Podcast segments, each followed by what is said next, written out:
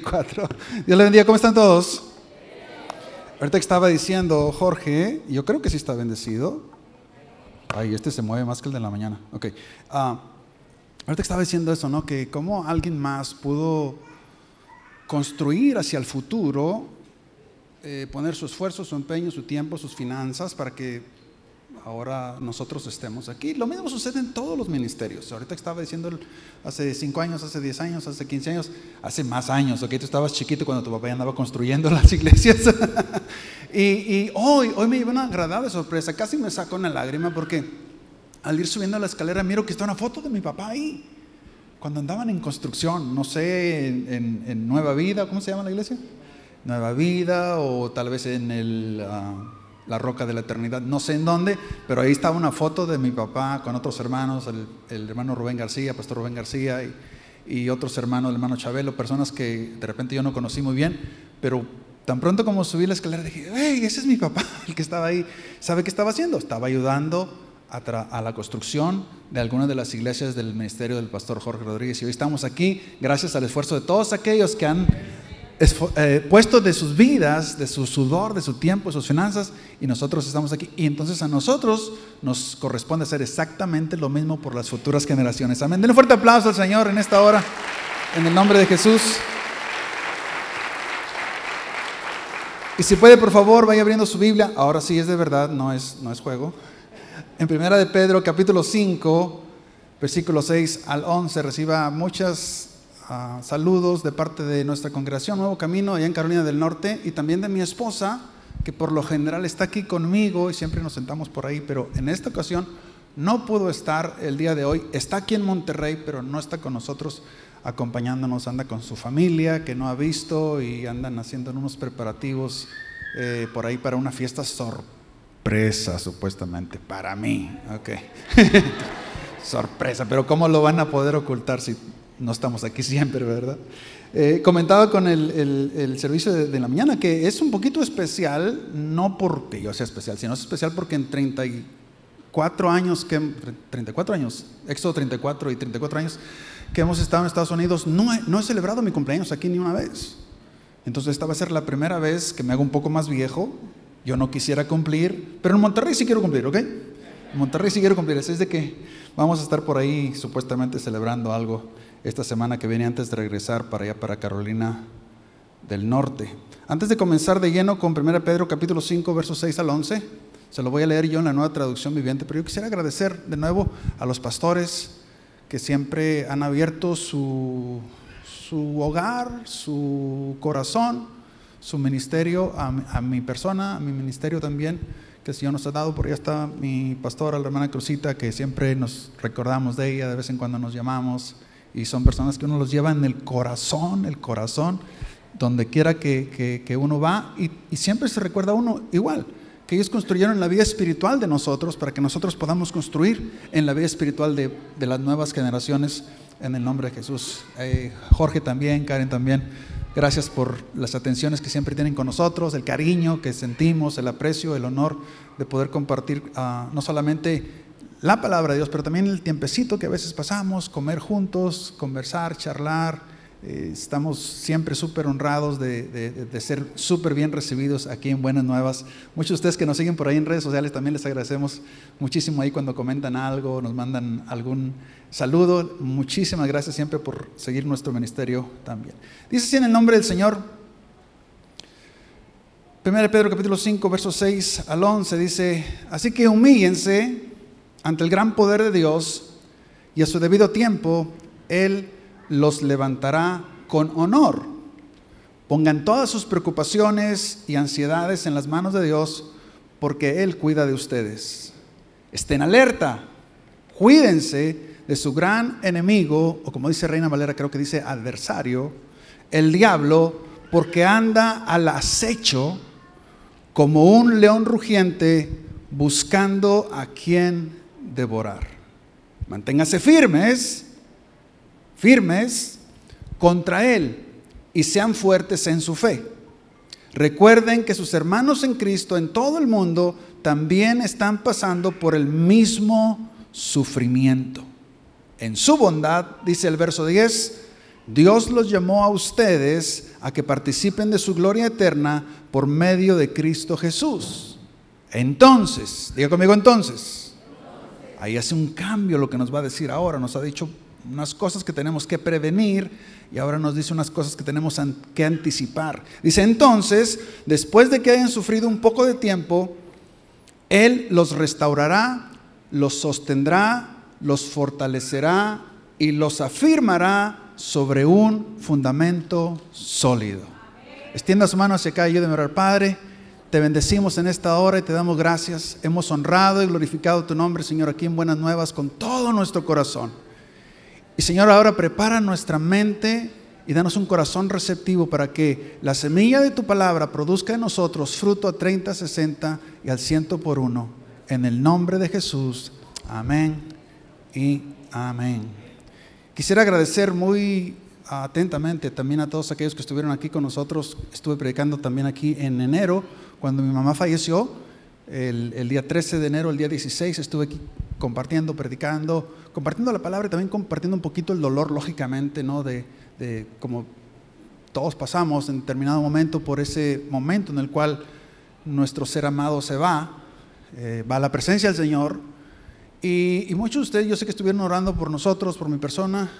Ahora que regresamos el miércoles pasado, compartíamos en familia con mis hermanos y, y estábamos honestamente sorprendidos de la fortaleza que Dios nos ha dado y que lógicamente no algunos días un poquito dolidos, el shock, inclusive cuando yo salí de aquí eh, el domingo, ese 16 de enero, yo iba pensando, digo, hmm, eh, ¿será que prediqué del shock que tenía o, qué pasó? No, tal vez en ese instante no sentía muy bien la separación y el tener que regresar a Monterrey algún otro día y mi mamá no va a estar ahí.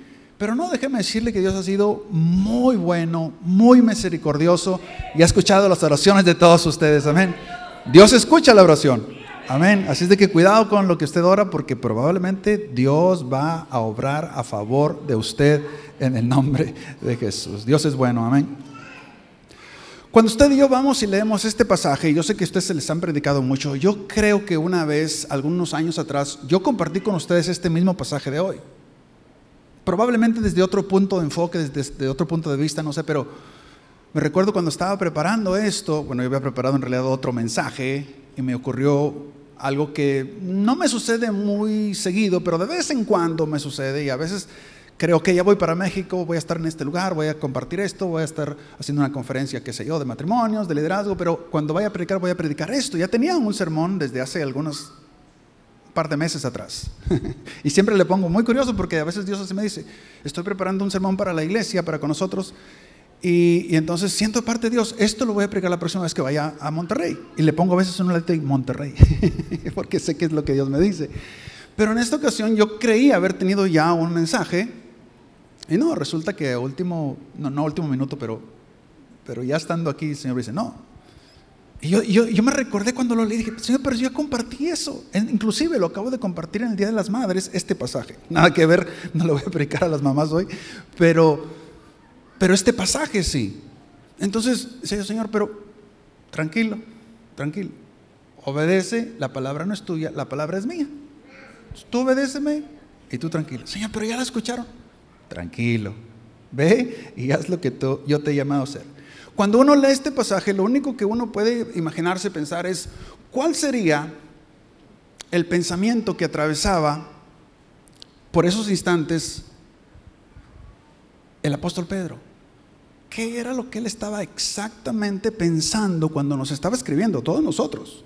Como, como estamos diciendo ahorita, ¿no? No solamente para la iglesia de ese tiempo, aunque él probablemente no sabía, él estaba escribiendo para todas las generaciones de la iglesia.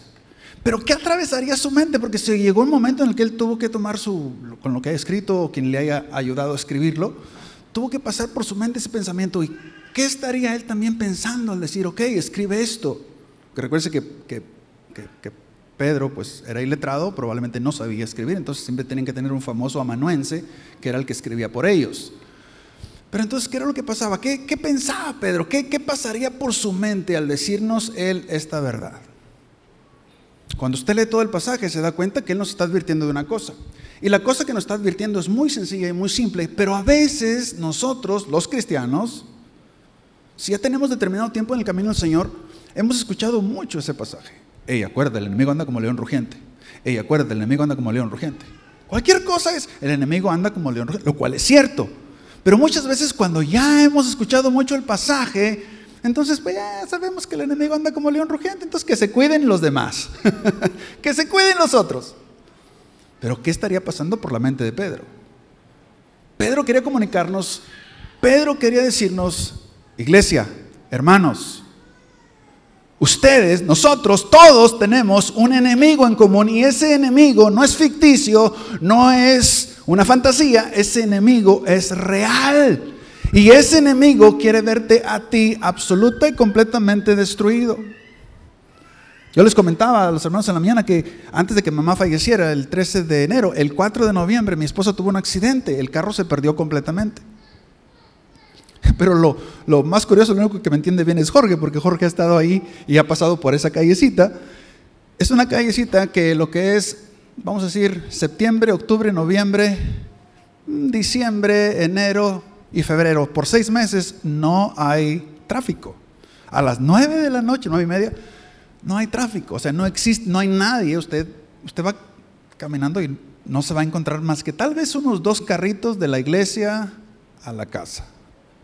Sobre todo en ese pedacito, tal vez en la avenida principal se encuentran algunos, no sé, 30, 40 carros de la casa, que serán como 10 minutos, 15 eh, minutos viajando. Pero ya cuando sale de la avenida principal y se mete en la callecita, entonces ahí no, no hermano, créame, no hay nada, no hay nada mi esposa dobla y va para la callecita, faltaban como tres privaditas así para llegar a la casa y una persona completamente intoxicada con alcohol se llevó el alto y le pegó a, la puerta del, conductor donde iba mi esposa. Y estuvo 45 minutos atrapada ahí hasta que vinieron todos para poderla sacar, las ambulancias, los bomberos y todo eso. Estaba inmóvil, estaba completamente, no sabíamos cómo estaba. Yo estaba en Florida, o en Florida, y eh, imposible que yo pudiera hacer nada. Si hubiese estado ahí y ella me hubiese llamado, yo hubiese llegado en, mi bicicleta en un minuto y corriendo como en dos y medio minutos o tres. Pero yo estaba en Florida y mi esposa estaba sola. Sin embargo, a pesar de que claramente pudimos ver otro ataque más del enemigo que quiere devorarnos y quiere destruirnos, para la gloria de Dios, ella salió completamente ilesa hasta el día de hoy. El carro se perdió, ¿ok? Y el carro, el carro estaba bueno, ¿ok? Tenía un buen carro, un 2017, carro grande. El carro se perdió completamente porque la otra persona nunca frenó, jamás. O sea, él se paró con el carro de mi esposa, jamás frenó. Se quedó completamente destruido. Pero le digo eso por la verdad eterna que nos está diciendo el apóstol Pedro en este pasaje. Nos dice, tenemos un enemigo y ese enemigo es real. Entonces, cuando usted y yo entendemos eso, entonces tenemos que regresar al pasaje porque precisamente en el verso 6, perdón, en el verso 8, comienza lo que el apóstol San Pablo nos está diciendo. Y lo primero que nos dice, estén alertas. No es, estén dormidos. No dígame ahí, por favor, no dígame. Es, estén alertas, hermano no esté dormido. Tenemos un enemigo que no es ficticio, que no es fantasía, que nadie se lo inventó, es un enemigo real que quiere destruirte y si no fuera por la protección de Dios, te mata ahí donde estás. Él está esperando que te levantes, te tropieces y te desnuques ahí y Él va a estar feliz de la vida. Porque lo que quiere es destruirte. ¿Por qué? Porque eres un hijo de Dios. Entonces quiere, quiere destruirte a toda costa. Y si no fuese por la protección, la bendición, la fidelidad de Dios, hermanos, el enemigo viene y hace de las suyas. Entonces la Biblia nos dice esto a usted y a mí. Nos dice que en cualquier momento el enemigo puede sorprendernos si usted y yo no estamos preparados. Pero déjeme lo que le digo, lo que le dije en la mañana, al, grupo de la mañana, ¿no? Desde que nosotros partimos a Estados Unidos 34 años atrás, no inmediatamente, pero al poco tiempo empezamos a escuchar una frase en inglés y luego en español cuando empezamos a viajar. Nosotros empezamos a viajar de regreso a México en el 91. Nos fuimos en el 88 y nos regresamos hasta el 91 por primera vez y luego ya comenzamos a viajar un poco más seguido, por lo menos una o dos veces por año. y en unas ocasiones eh, tres o cuatro veces por, por año. Pero empezamos a escuchar una frase que dice, eh, que nos habla acerca de, que debemos de tener una dieta balanceada. ¿Se ha escuchado eso? Ya, ya pasó de moda, yo sé, pero, pero hace veintitantos años, treinta años, se empezó a escuchar eso y empezó mucho el asunto de, hacer ejercicio, de mantenerte en forma, de comer saludable, de mantener una dieta balanceada con sus, qué sé yo, legumbres, vegetales, eh, granos, qué sé yo, todas esas cosas que usted, que usted sabe mucho mejor que yo. Y por un tiempo hubo un auge y mucha gente hizo unos cambiecitos en su dieta y todo eso, pero hermanos, es que en, en el norte de México es imposible, diga conmigo imposible, tener una dieta balanceada. Está toda desbalanceada para los taquitos y los antojitos y las enchiladas y todas esas cosas maravillosas, ¿verdad que sí? Pero, diga conmigo, pero. Pero esas cosas a veces nos hacen daño. Mire, yo apenas voy a cumplir 54. Yo todavía corro, brinco y hago, no sé, 15, 20 kilómetros en la bicicleta y, puedo levantar la pierna y, luego, y luego, ¡ay Señor, ayúdame! no se cree, no se cree. No, no, lo que pasa es esto. Hace, eh, creo que fue en el 2015 o 2014 por ahí, yo tuve un ataque al corazón. No tengo cara de que me me atacó el corazón, ¿verdad que no? ¿Verdad que no? Pero es que la cara no tiene nada que ver con el corazón. y yo dije, ¿cómo es posible? Yo estaba un poquito con, con, con, ah, con, fiebre, me sentía un poquito mal, pero yo tenía como un tipo de influenza, un tipo de flu. Eh, antes me atacaba mucho, mucho el flu, como dos o tres veces por año, no importa si era tiempo de frío, tiempo de calor. Yo de repente empezaba a sentir síntomas y me metía tres, cuatro, hasta cinco días en las cobijas y no salía hasta que no estaba bien. Y en esta ocasión dice mi esposo, tienes mucha fiebre, eh, tienes ciento, no sé, 104 por ahí, no sé cuánto será en, centígrados, tal vez, qué sé yo, 41, no sé, por ahí. Y, total estaba, tenía, tenía fiebre de más, entonces vamos, vamos con el médico, me voy con el médico, me ponen por ahí, de ratito me conecta con una máquina, luego me conecta con otra, y luego me ponen como toda esa cosa del, eh, para hacerme un EKG, un electrocardiograma, algo así, ¿no? Entonces, de ratito me dice el, doctor, dice, eh, Mr. Compián, dice, ¿sabes que eh, tuviste un, un, ataque al corazón? Un mild heart attack le llaman ellos, un pequeño ataque de corazón, no sé cómo se dirá en español. Es mild heart attack. Mild quiere decir que está suavecito, que no. Entonces yo dije, yo, un ataque al corazón. Mi familia, nadie padece el corazón. Eh, yo estoy, no, más o menos, no muy saludable, pero no estoy, o sea, yo me siento bien, no me he sentido mal, yo solamente tengo una fiebre. No me desmayé en ningún momento. Dice, no, no, no, tranquilo. Dice, esto solamente lo detecta la máquina, tú no sentiste nada. Le dije, no, no, no, yo no sentí nada.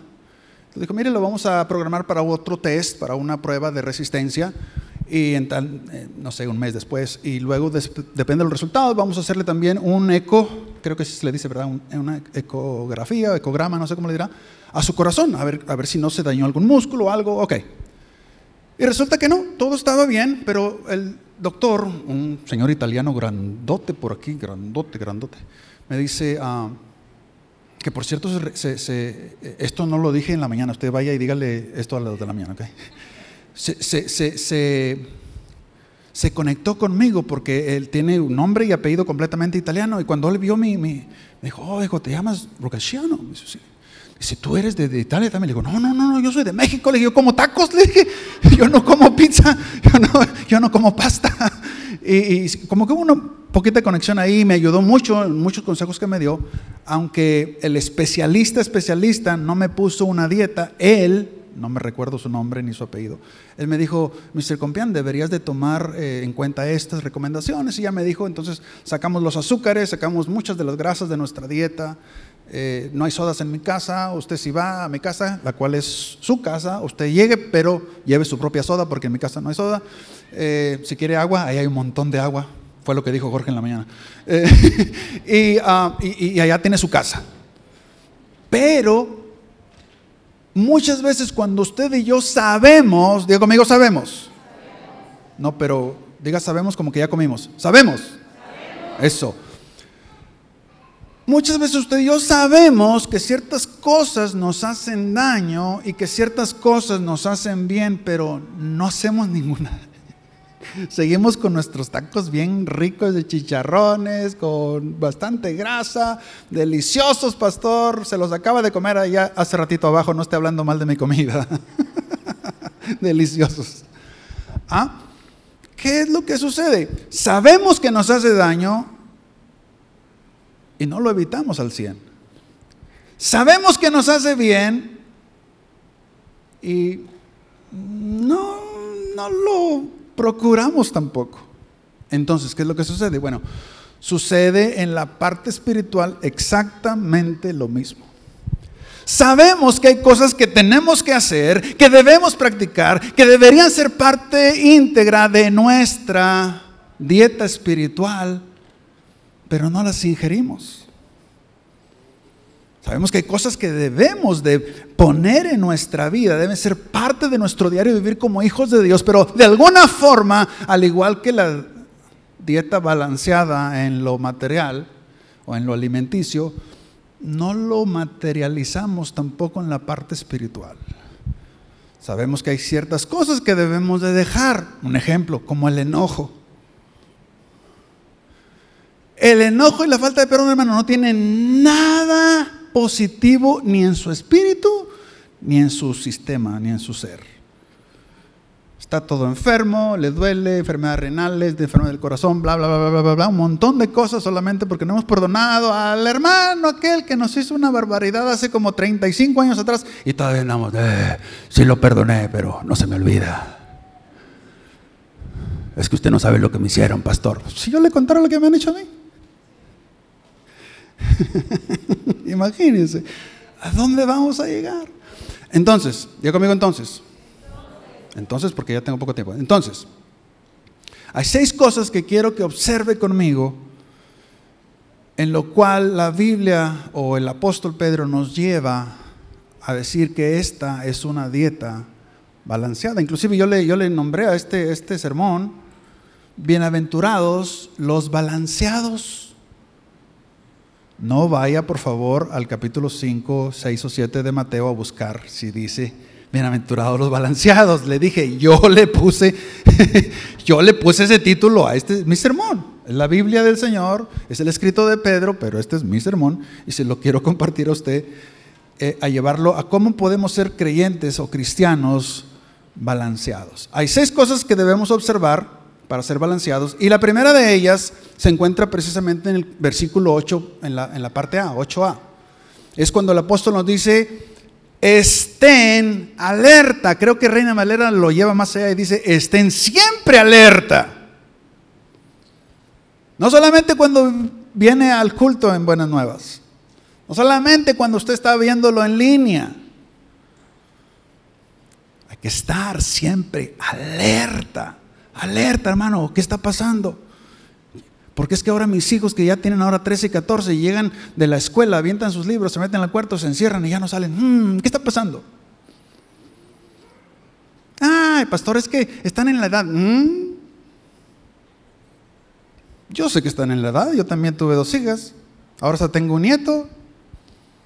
Usted debe haber dicho amén, gloria a Dios o algo parecido, sobre todo los que son abuelos. ¿Verdad que sí? ¿Cuántos, levanta la mano, usted tiene solamente un nieto o una nieta? Uno, solamente uno.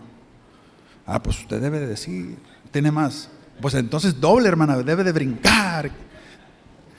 Ah, ¿qué, es lo, ¿Qué es lo que el apóstol Pedro nos está diciendo cuando nos dice, estén alerta, alerta en todo momento. Hay cosas, circunstancias, hermano, usted empieza a ver que el esposo, la esposa, mmm, usted tiene que estar alerta. Usted tiene que estar alerta en todo momento porque usted tiene un enemigo que no duerme y que no descansa. Y que no tiene en su mente hacerle ningún bien a usted en ningún momento. Cuando usted dice estoy cansado, muchas veces todos nos cansamos, cuando usted dice estoy cansado, ahí usted debe tener cuidado, hmm, porque el enemigo va a venir a meterle algo. ¿Ves? Sí, está cansado, tienes derecho, no vayas a la iglesia. No leas la Biblia, te va a dar sueño. Todavía ni la abre y ya está pensando que le va a dar sueño. ¿Usted cree que ese es el Espíritu Santo que le dice eso? Usted tiene que estar alerta. No, pastor, pero es que en serio estoy cansado, hermano. Todos nos cansamos. Todos. Pero usted tiene que estar alerta porque mm, ya tengo días que agarro la Biblia y no, no puedo. No, se me queda, estoy y mi, mente divaga. Usted tiene que estar alerta. ¿Por qué? Porque de repente el enemigo ya anda por ahí tratando, de sacarlo por otro lado. El punto 2 dice, hermanos, debemos, dice el, el apóstol también en el versículo 8, pero en la parte B, dice que debemos de cuidarnos. Dice, cuídense de su gran enemigo, el diablo. Tenemos muchos enemigos, de repente, no sé. Cuando uno hace cosas para Cristo, tiene un montón de enemigos. ¿Sí? Pero no hay problema. De esos no tenemos ninguna advertencia. El único consejo que tenemos de Jesús es a tus enemigos, ámalos, hazles bien. Eso es todo.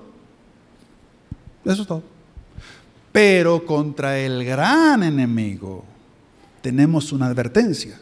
Y la advertencia es cuídate de él.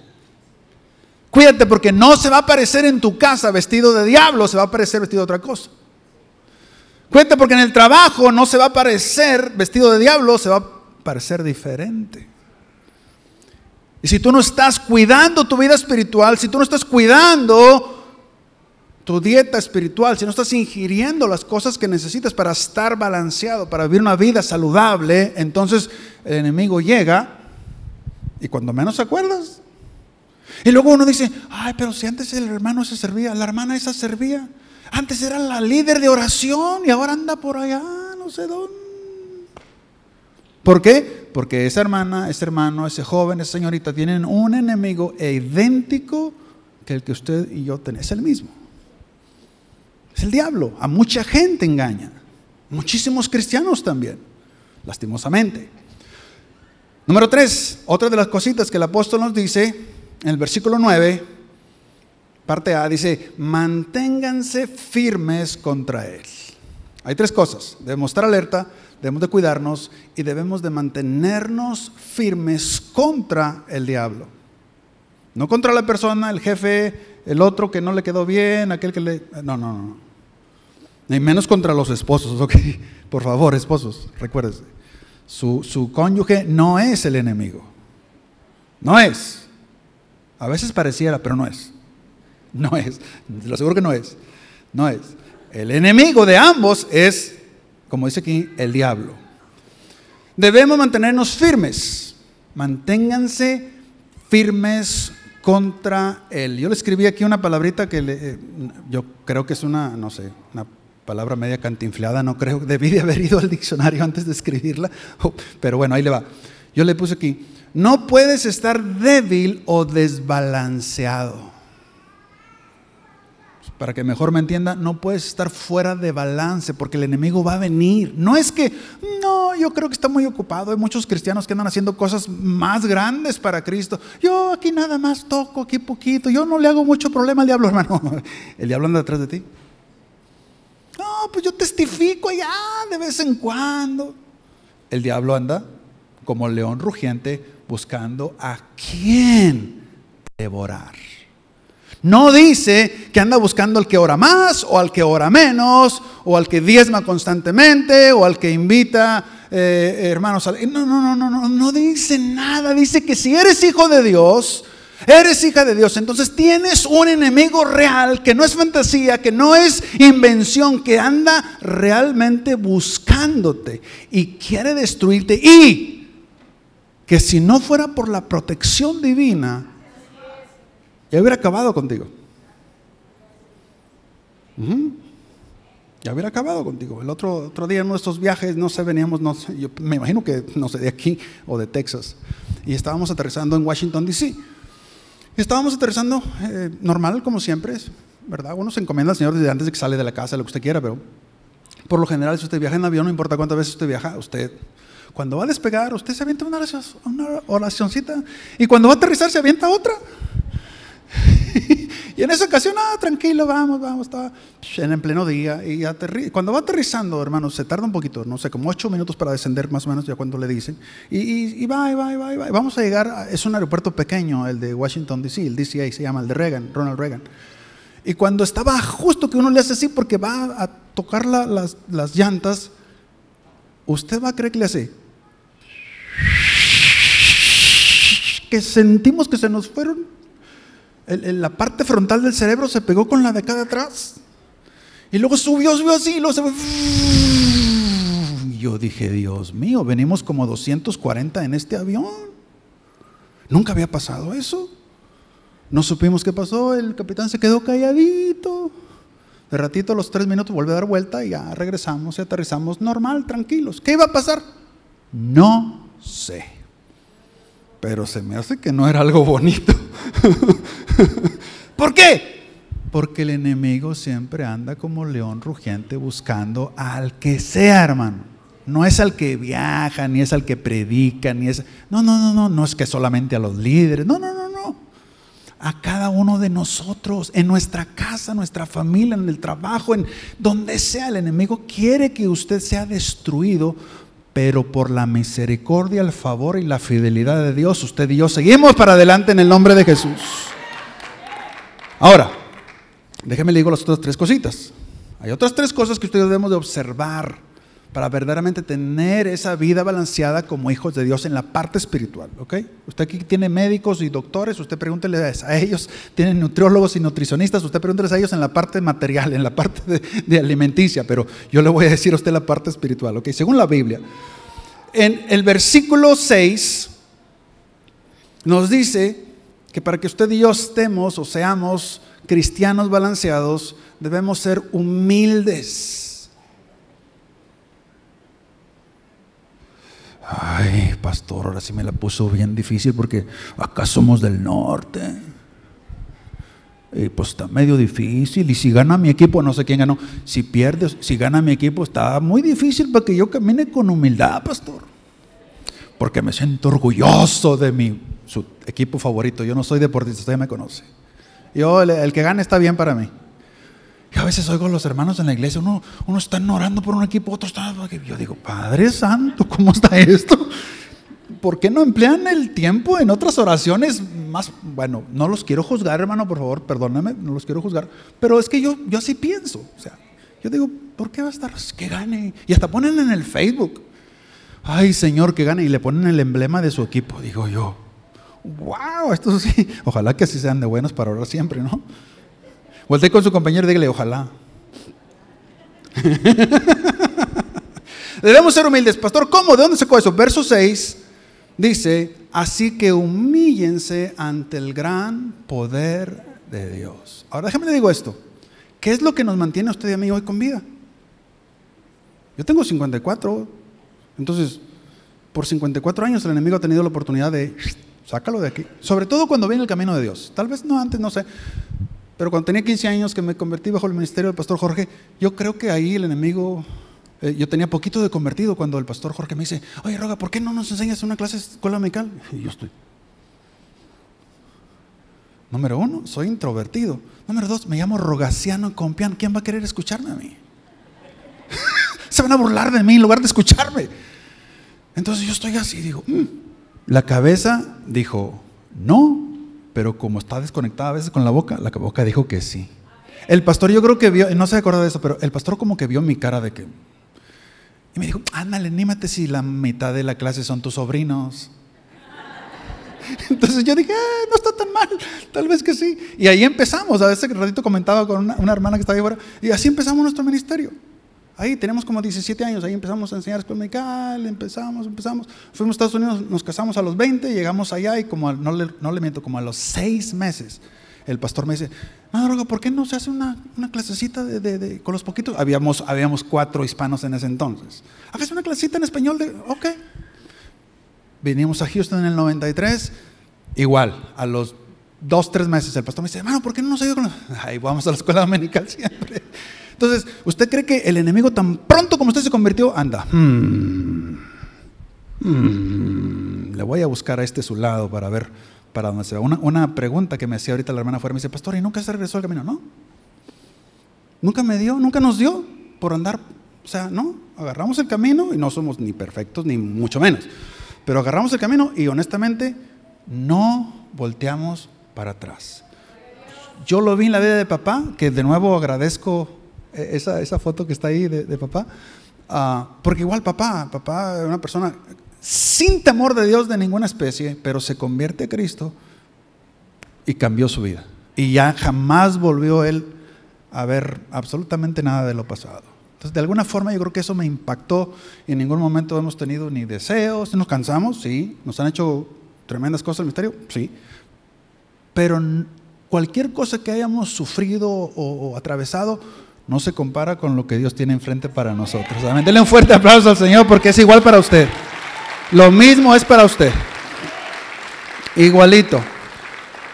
Eh, el número 5, lo que tenemos que, observar para nuestra dieta balanceada o para ser cristianos balanceados es que debemos de mantenernos en oración, hermano. No hay para dónde sacarle. Como usted, como usted puede, pero usted tiene que ser una persona de oración. No se espere que llegue el domingo, el día del culto, el, el culto de oración. No, no, no, no, no. Usted, por favor, usted tiene que de alguna forma tomar ese tiempecito eh, en lo que si usted no trabaja con muchas personas, usted tiene la oportunidad de orar prácticamente todo el día, porque en su mente está el Señor, Padre, mira, bendice, cuida, protege, ayúdame, quiero ser de bendición. Usted tiene, puede andar constantemente, claro, aparte su tiempo, en la mañana o en la noche, como usted guste, aparte su tiempo donde no tiene distracciones. Pero el que, bueno, aquí probablemente es difícil orar y manejar. En Estados Unidos es bien fácil manejar y orar. Usted puede tener hasta un avivamiento adentro y no pasa nada porque las carreteras son derechas y no hay tráfico, pero al menos donde yo vivo. Pero aquí no le recomiendo eso aquí en Monterrey, aquí está, está tremendo. Aquí no lo recomiendo.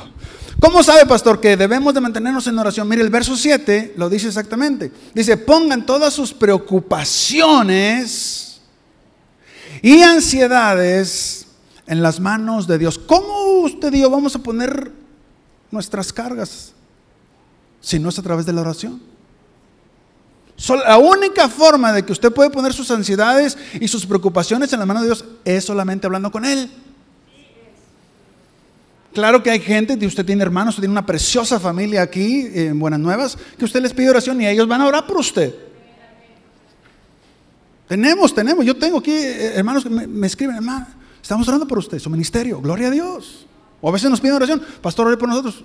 Vamos a orar. Tenemos también un grupito con nosotros. Vamos a orar. Eso está muy bueno, eso está muy bien, pero eso no debe reemplazar mi responsabilidad para, estar un, para ser un cristiano balanceado, tener una vida espiritual balanceada, saludable espiritual. Yo tengo que orar, yo tengo que poner todas mis preocupaciones y mis ansiedades en las manos de Dios. Y el número 6 es este lo dice en el verso 9, debemos ser fuertes en la fe. El, apóstol dice simplemente así, sean fuertes en su fe. El, pastor Jorge decía ahorita en la mañana, eh, nos estuvo hablando repetitivamente de esforcémonos, seamos valientes, debemos de esforzarnos, debemos de esforzarnos. ¿Cómo está todo el mundo? Usted y yo tenemos que estar esforzándonos continuamente. Y esto es lo que dice, Pablo dice, hermanos, sean, esfuércense en su fe.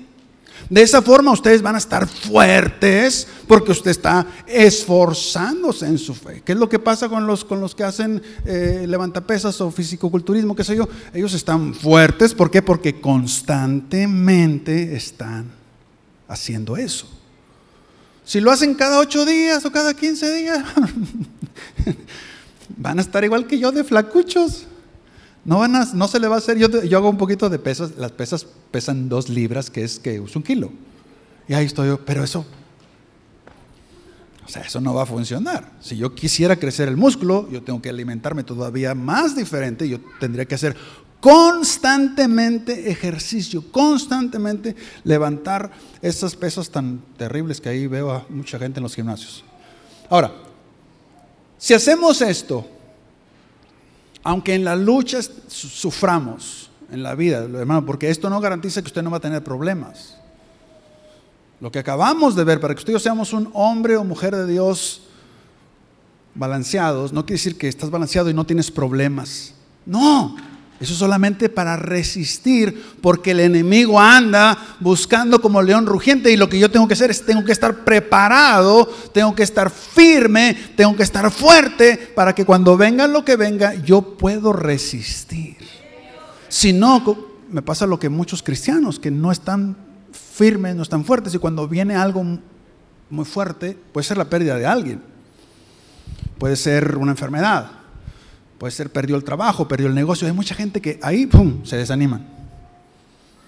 Les entra el desánimo. Encuentra el enemigo una grieta en su armadura y la persona, su fe comienza a mermar, comienza a ir hacia atrás. Usted lo ha visto, no dígame, yo lo he visto.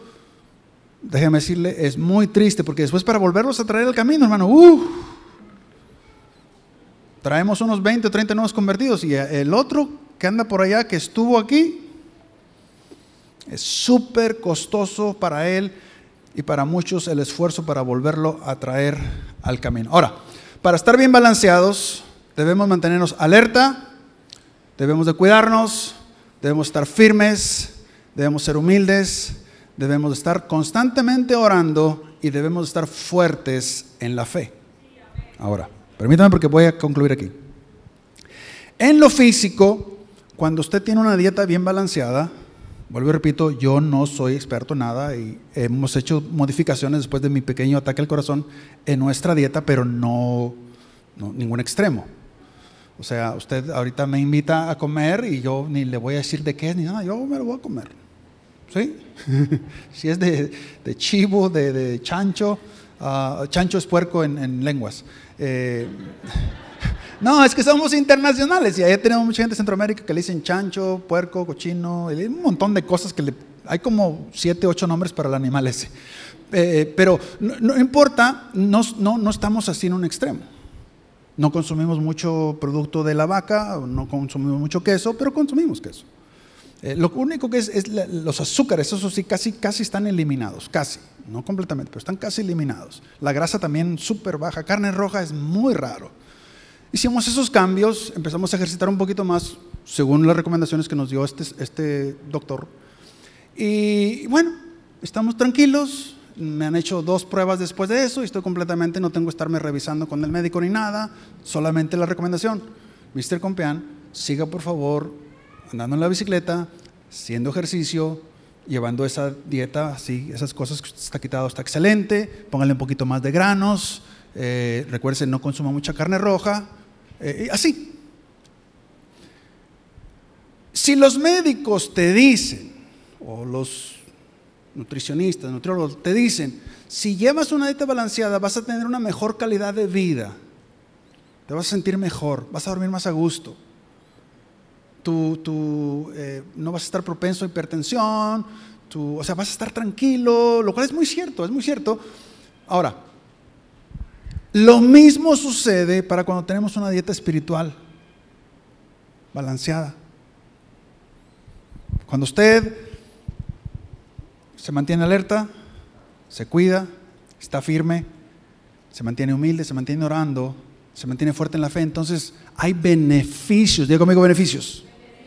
Aquí termino. Hay beneficios espirituales, ahí le va. Todos los beneficios espirituales están en el versículo 10. El versículo 10 dice esto, entonces, después de que hayan sufrido un poco de tiempo, usted se pregunta, pero ¿por qué vamos a sufrir, hermano? Porque la vida cristiana no es perfecta, no estamos en el cielo, vamos a sufrir. Y, ser fuerte, estar firme, conlleva desgaste.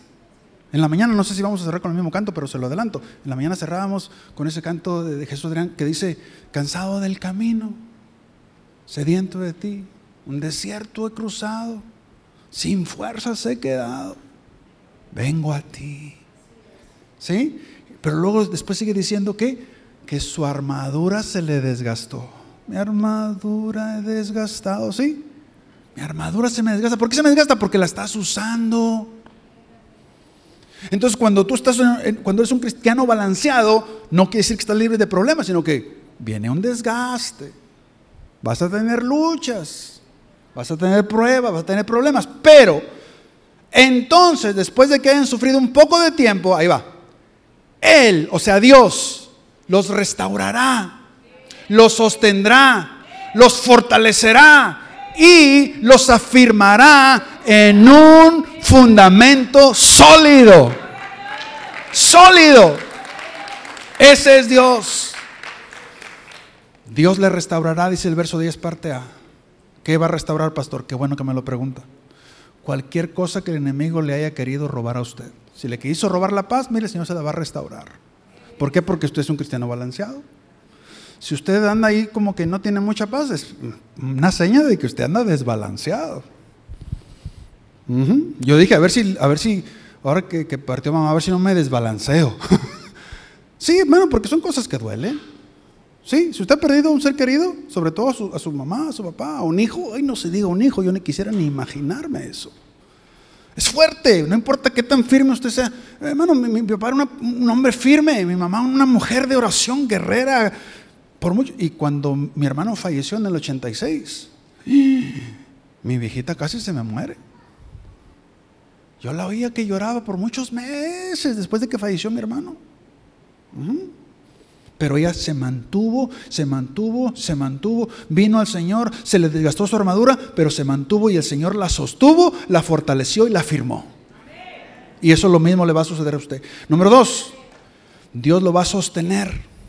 ¿De qué me va a sostener, pastor? Le va a sostener en cualquier momento incierto que le toque a usted vivir. Dios lo va a sacar adelante. Dios lo va a sostener en esa prueba, en esa dificultad. Número tres, Dios le va a fortalecer, le acabo de dar un ejemplo. Dios ha fortalecido a toda nuestra familia en la pérdida de mamá, completamente, sobrenaturalmente. Hemos sentido, sentimos ese, esas oraciones y ese poder de Dios, esa gracia de Dios, esa misericordia de Dios sobre nosotros como familia. No fue algo que solamente Dios hizo por mí, por toda la familia. Y por último, y cierro aquí, Dios nos fortalecerá. ¿Qué quiere decir, pastor? Que te dará fuerzas incomprensibles en medio de lo que venga. Pero mire lo que le escribe aquí, hasta tú mismo te sorprenderás. Entonces vas a decir, wow, ¿por qué estoy tan fortalecido? ¿Por qué? Póngase de pie conmigo, por favor. Lo último que dice el verso 10. Dice, Dios nos afirmará sobre un fundamento sólido. ¿Qué quiere decir esto, pastor? Muy sencillo. Quiere decir que entonces usted va a tener un matrimonio sólido. Usted y su esposa, su esposo son cristianos balanceados. Son humildes, se sirven el uno al otro, se honran el uno al otro, se aman el uno al otro. Permanecen en oración. ¿Sí? Permanecen firmes en su fe. Cuando uno anda un poquito así como que, ay, no voy a la iglesia. No, no, no, ándale, vámonos, vámonos, vámonos. Cuando el otro, ay, amor, es que hoy hice tanto que hacer en la casa. No, no, no, vámonos, amor. Yo te compro ahorita, vamos y te llevo a cenar, pero vámonos a la iglesia. Y nos vamos y nos animamos y, nos echamos porras y decimos, vamos para adelante, no importa lo que venga, estamos juntos. Somos tú y yo, mi amor, por, para lo que venga, estamos juntos. Y estamos aquí para cubrir a nuestros hijos y para nuestros nietos y vamos a ser de bendición y vamos a estar firmes porque el Señor está con nosotros, Él nos va a sostener, nos va a afirmar, nos va a restaurar. Lo que el enemigo quiso hacer, no lo va a poder lograr. No va a poder lograrlo, no va a poder. Padre, en esta hora, en el nombre de Jesús. Señor, yo creo con todo mi corazón que tú quieres, Padre, restaurarnos, sostenernos, fortalecernos y afirmarnos sobre un fundamento sólido a cada uno de nosotros. Hermano, hermana, joven, señorita, si hay algún área en tu vida que necesita ser restaurada, o hay algo que, que, de repente estás atravesando y que necesitas que Dios te sostenga, tal vez algún, no sé, alguna decisión fuerte que tienes que tomar en estos días, tal vez hay alguna inseguridad en algo que tienes que hacer, no sé, pero Dios sí sabe. Te hago la invitación también a ti si necesitas que Dios te sostenga, o tal vez necesitas que Dios te fortalezca. No lo sé. Tal vez tú ya has tenido palabra del Señor antes. Tal vez vino uno de esos hombres que Dios usa tremendamente, que están súper ungidos y que te dicen un montón de cosas tremendas. Y sabes que Dios los está usando. Pero ya pasaron uno o dos años y dices, no, tal vez necesitas que Dios te afirme eso que te dijeron. A ti a lo mejor hasta se te había olvidado Hey, me dijeron que iba a tener un ministerio así. Hey, me dijeron que yo iba a ir a la universidad, a graduarme de esto, a tener un negocio. No sé, no sé, no sé, no sé.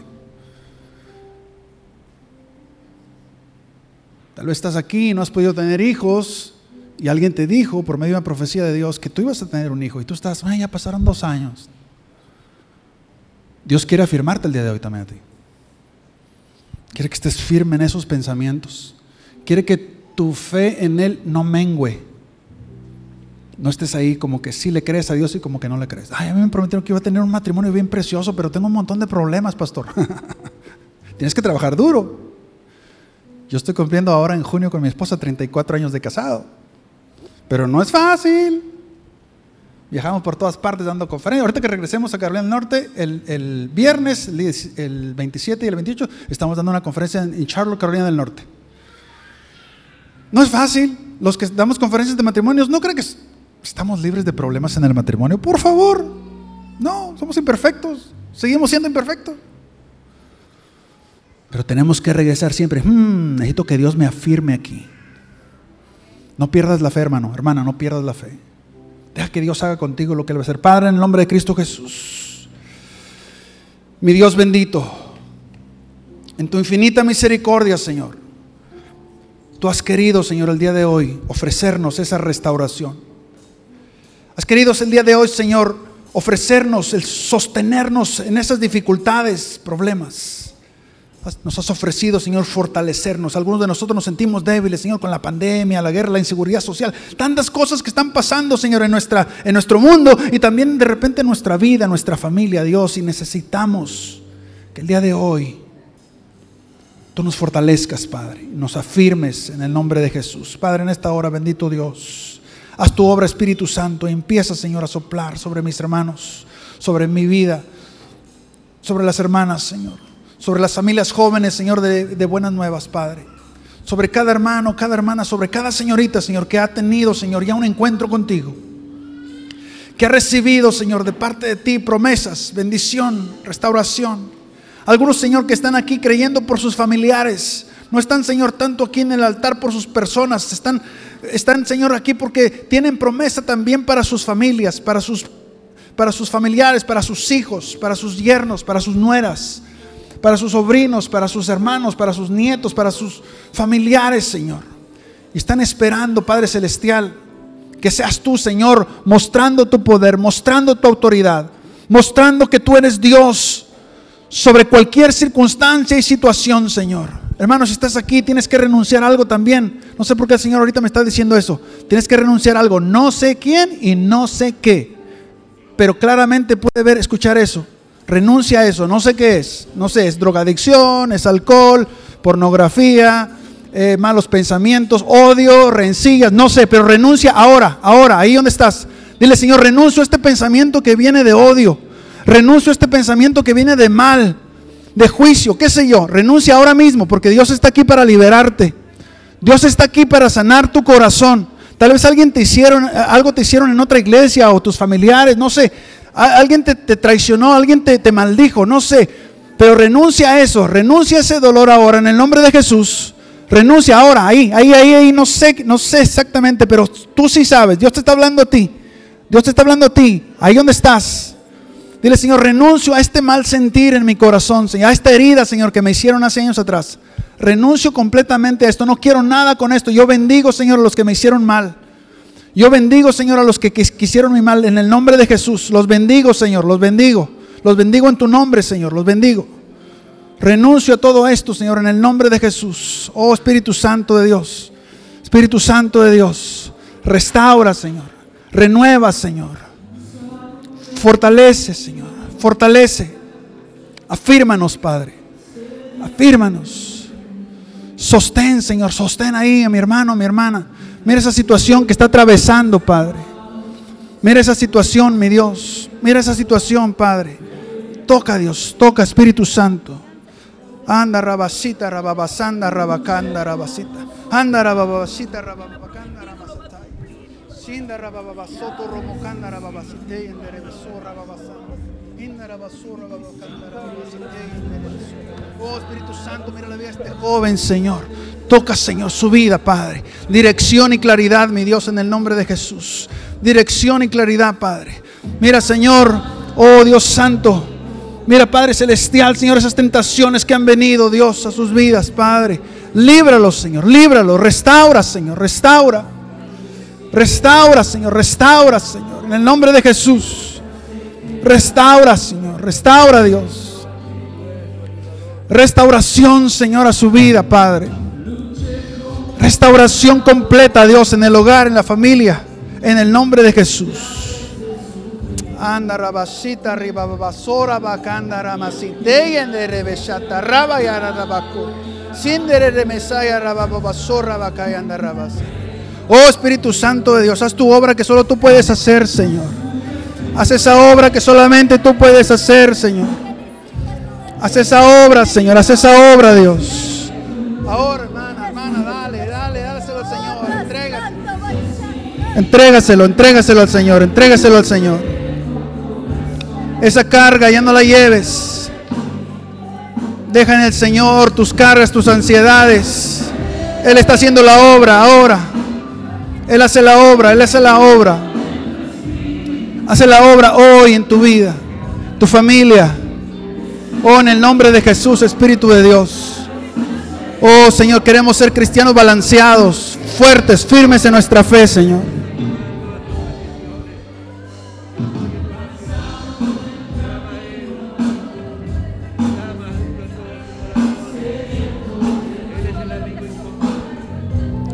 Tócanos, Señor, bendícenos. Restauranos. Sosténnos, Señor, en tu mano. Fortalécenos, afírmanos. Danos esos beneficios espirituales, Señor, de ser cristianos balanceados.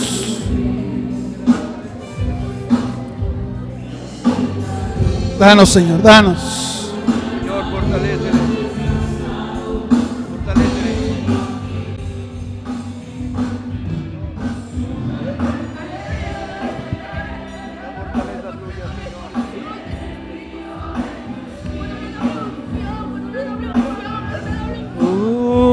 Necesito este seco corazón sediento de ti. Sumérgeme en el río. Uh. sediento.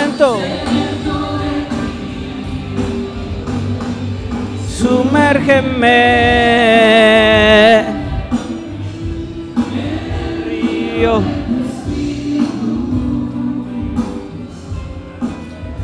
Necesito sediento de ti.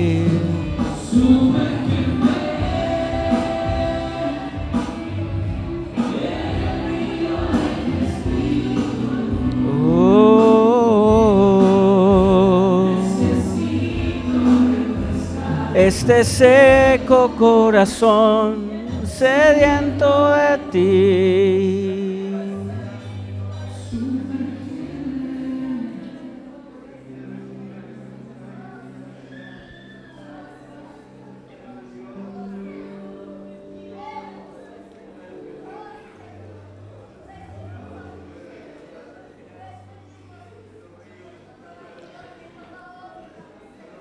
Yo creo que a veces no estamos alertas de nuestra vida espiritual porque estamos distraídos. Y hay tanta distracción.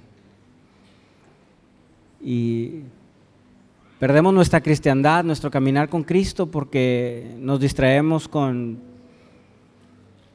tanto entretenimiento que hay. Y de repente ya no nos damos cuenta, bajamos la guardia no estamos alertas porque está muy bueno el video, está muy buena la serie. Yo creo que a veces no nos cuidamos, no nos cuidamos del enemigo porque le menospreciamos. Pensamos que nosotros podemos sostener nuestra familia, nuestro matrimonio y no nos damos cuenta que está en peligro. y menospreciamos esas amenazas. A veces no estamos firmes en la fe porque dudamos. Porque dice Santiago que el que duda es como el como la ola del mar. A veces va y a veces viene. A veces es, a veces no es. Y tal persona es inconstante en todos sus caminos. Y por eso no estamos firmes en la fe. Roga también hablaba acerca de ser humildes. Porque todos pasan por sufrimientos. Y humillados debajo de la poderosa mano de Dios es entender que nosotros no la podemos todo. Dios lo puede todo. Y maldito el hombre que confía en el hombre. Qué triste es cuando nosotros confiamos en nosotros mismos. Hay que, estar, hay que mantenernos en oración. Dice ese viejo canto, el poder del cristiano está en la oración. Y si nos falta poder es porque yo creo que nos falta oración. Sin oración es, la oración es el oxígeno del, cristiano. No podríamos llamarnos cristianos si no oramos. Esa es la verdad. Y por último, que aprendíamos es que debemos de esforzarnos en la fe. Y por supuesto, hermano, seguir a Cristo es ser esforzados. Nos va a costar, nos va a costar cansancio, nos va a costar descanso, nos va a costar este, limitarnos de muchas cosas. Nos va a costar. Nos va a costar tres horas un domingo, cuatro. Nos va a costar entre semana también, nos va a costar servir, nos va a costar dar, nos va a costar, nos va a costar. Ser fuertes en la fe es esforzarnos en la fe. Pero si somos alertas, si nos cuidamos, si somos firmes, si somos sencillos, si nos mantenemos en oración y si nos esforzamos por seguir a Cristo, sí, el Señor nos perfecciona, el Señor nos sostiene, el Señor nos fortalece, el Señor nos establece en una base sólida y esa base sólida es Cristo Jesús. Bienaventurado es aquel que construyó su casa sobre la roca, porque vinieron los ríos y las tempestades y permaneció, pero aquel que construye sobre la arena, vinieron los ríos y las tempestades y su casa se destruyó. Usted y yo somos edificados en la roca que es Cristo Jesús. Vamos a hacer una oración mientras entonamos un último canto. ¿Qué le parece si, si oramos y decimos, Señor, perdóname si, si he dejado de estar alerta, si he bajado la guardia y me he distraído de más? Perdóname si he menospreciado, Señor esa información que entra a mi cabeza y que destruye mis convicciones. Perdóname si he si no me he esforzado por seguirte. Perdóname, Señor. Perdóname si no he sido firme en la fe. Perdóname si he sido inconstante. Perdóname si he creído más en mí mismo que en ti.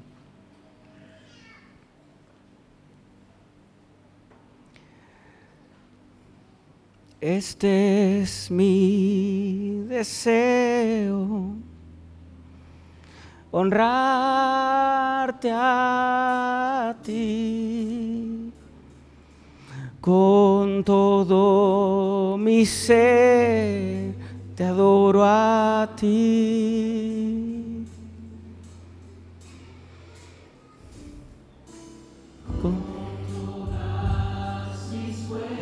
Permíteme estar alerta.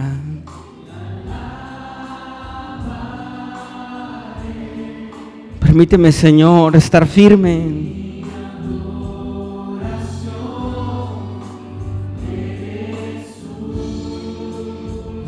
Permíteme esforzarme cada día. Hoy te rindo mi ser, te doy mi corazón. Yo vivo para ti y en cada palpitar mientras hay aliento en mí. Dios, haz tu obra en mí, este es mi deseo, honrarte a ti con todo mi ser, Jesucristo. Oh,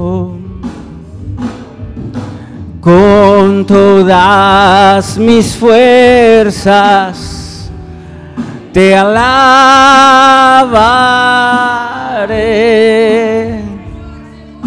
Mi adoración eres tú.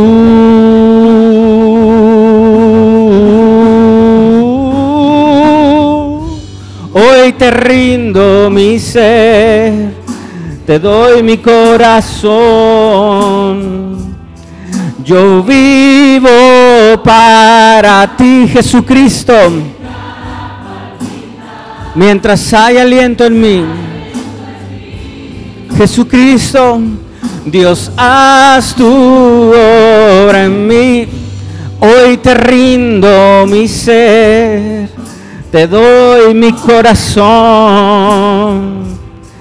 Yo vivo para ti y en cada palpitar, mientras hay aliento en mí, Dios, haz tu obra en mí. Haz tu obra en mí.